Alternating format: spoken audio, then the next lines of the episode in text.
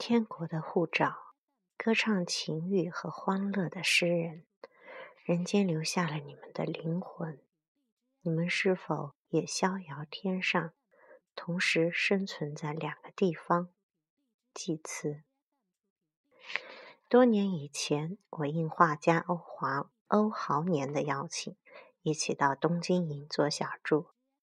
欧豪年到银座的三月百货开画展，我则到东京拜访艺术家，并探访日本的艺术环境。我们住在银座的西武饭店，步行两分钟就会到歌舞伎馆，散步五分钟就会到银座的中央通。说不出特别的原因。东京几个繁华的市集，新宿、元素、池袋、上野、浅草，我最喜欢的还是银座，所以大部分的时间都在银座的街上溜达，从一丁目到八丁目，再转到各条小巷去参访。到了夜里，旅居在东京的画家姚旭登。常常来带我去看东京的夜生活。有一天，我偶然得到一本小册《银座一百家百年老店》，读了大为感动。在这个变化快速的时代，一家店开一百年是不容易的事，而在银座这个区，竟然有百家百年之店。爷爷去过了，孙子还可以带着孩子去。想来是人间的大奇。更奇的是，百家百年老店的小册，没几个月就发行一册。百家之后还有百家，银座的老店之多，超乎我们的想象。每天我就带着那本小册，以中央通为坐标，在银座里寻找百年老店。每一家店都有一长串的故事，令我惊奇不已。老店的故事动人，但老店维持的好品质才更令人感动。我就是依照那本小册找到天国的。天国就在银座八丁目，是一家卖杂物的小店，开在地下一层，店面窄小，错身不易，总共只有二十席。天国虽然只卖甜不辣炸物。店面规划的像是卖怀石料理，一个长长的板条，两位穿得一尘不染的老厨师，用长筷子不断地翻炸着大锅中的食物。客人坐在长板条边静静等候，炸物一样一样的夹到眼前。由于是低温油炸，天国里并没有油烟气。而食物则保存了原来的鲜甜与水分。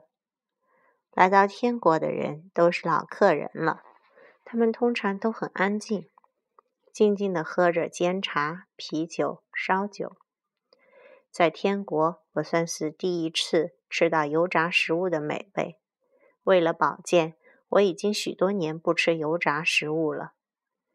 走出天国的台阶，我总会轻轻地叹息。想到天国这个名字取得真好，吃到美好的食物会令人感觉身在天国。天国不是银座的终点，而是银座的起点。对面的博物馆卖着千千万万的玩具，是孩子的天国。往前几步，卖珍珠的百年老店天齐珍珠是爱美女性的天国。抬头一望，百年老店宗千安是吃甜品的天国。紧邻三爱百货的正居堂百年老店是文人和艺术家的天国。我到现在总用他的毛笔写字。在步行一分钟，山野乐器，这是音乐家的天国。从八丁目走到一丁目，再有一丁目漫步回来，在满天的月光下，有着美好的心情。你看看那些美丽的招牌。明治屋、伊东屋、风月堂、练瓦亭、木村家、立田野、福家书店、安藤七宝店、宗家吉原照安、每一家仿佛都贴上了天国的标记，象征着只要有品味的心，人间的天国是无处不在的。许多人在这些地方，仿佛身在天国或者天堂、天府、极乐世界。在银座尖头那深深的一处，使我感觉到，并没有一个特殊的地方是天国。天国是一种感觉，一种心境，一种思想。从此，每我每次到东京，都会到银座、到天国吃一餐饭，重温当年的心境。今年夏天，携妻儿到东京旅行，特意绕道去天国吃饭。发现百年的天国已经扩大营业，一楼、二楼、地下层满满的人，最便宜的定时也要一万三千元，五个人吃下来要七八万元。我们只好离开天国，忍痛去吃比较便宜的料理。虽然没有吃到天国的杂物，我内心的天国并未远去。天国虽然以物质为引，真实的天国却在于心。我们一家人在银座尖头的小雨中散步，感觉这美好的人情景境，美好的一切就在眼前。无听之以耳，而听之以心；无听之以心，而听之以气。庄子人间，庄子的话在雨中响起：“视乎冥冥，听乎无声。冥冥之中，独见小焉。”庄子。天地，好一个独见小焉！如果心中明明白白，在看不见、听不到的地方，也有最美好的消息。与欧华年住在银座的日子已经有二十五年之久。银座经历了景气与不景气的年代，依旧繁华不减。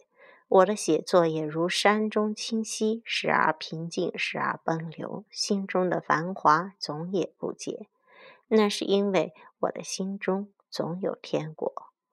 文学家最美好的事，无非是借着文字取得了天国的护照。纵使在最纷乱的时代、最浑浊的社会，都能自创一片天地。天地间自有花开。鸟鸣、香风与吟唱，我有秘密的美丽的花园。艺术家在颜色与布局中取得天国的护照，音乐家在声音与节奏中取得天国的护照，宗教家在诵经与祈祷中取得天国的护照。人人都需要天国的护照，只要有美善的心，就会通行无阻，进入写作的世界。如果需要一个理由，我觉得是由于心灵的完足，想在断垣残壁的土地上织锦，想要补缀那些灰暗与凄凉，想要神游于乌合有之乡，想要始于记忆，终乎妙道，去入自然。